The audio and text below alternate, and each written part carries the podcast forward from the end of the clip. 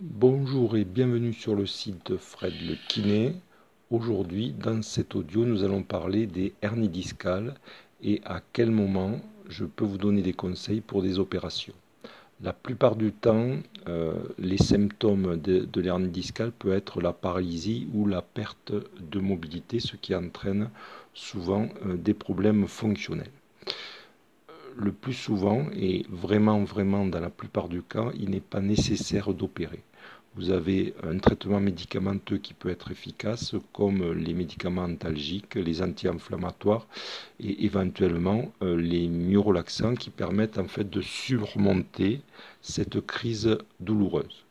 Bien évidemment, euh, il serait euh, plus profitable d'y associer de la kinésithérapie et avec un tel traitement, 8 euh, fois sur 10, vous allez avoir euh, diminué euh, en quelques semaines les douleurs et les symptômes, notamment si vous aviez perçu des paralysies ou des pertes de sensibilité au niveau du pied, du genou.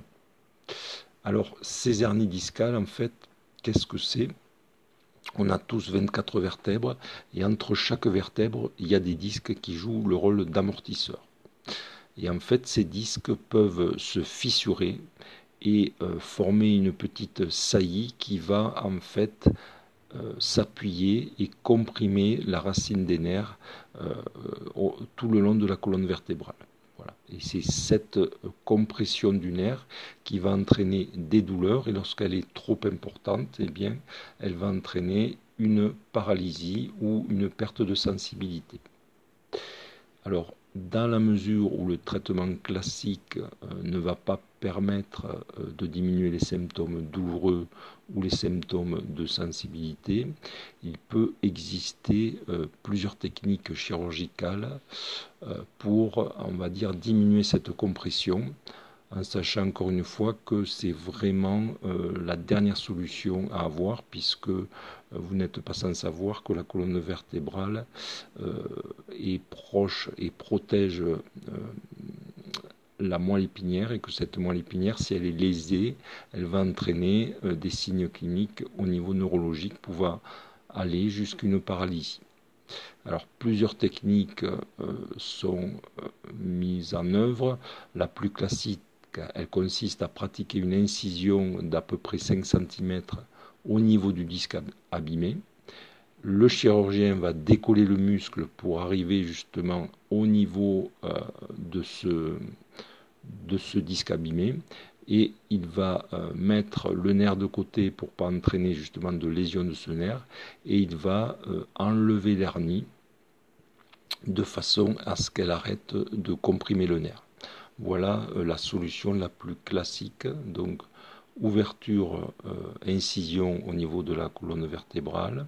On met d'un côté euh, les muscles qui protègent la colonne vertébrale. On arrive au niveau de la hernie discale et là on coupe cette hernie discale de façon à ce qu'il n'y ait plus aucune compression au niveau des nerfs achilliens puisque c'était la compression de ce nerf qui vous entraînait soit des douleurs soit des paralysies, en sachant que cette technique est quand même invasive et que euh, à la sortie vous allez avoir une cicatrice et euh, des douleurs liées à cette intervention. Donc il va falloir derrière euh, réapprendre un petit peu à faire bouger votre colonne vertébrale, retonifier les muscles puisqu'ils ont été plus ou moins distendus au cours de l'intervention et reprogrammer un petit peu les différentes fonctions de votre colonne vertébrale.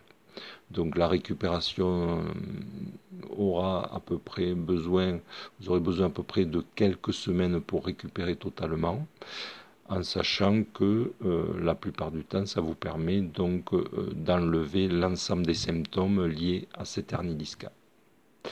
Donc pour résumer euh, cet audio, deux possibilités, soit le traitement médicamenteux, et euh, chronologiquement on commence toujours par ça, et si les résultats euh, ne sont pas conséquents, on va passer à une intervention chirurgicale qui est invasive et qui entraîne quand même des effets secondaires qui au fil du temps vont disparaître.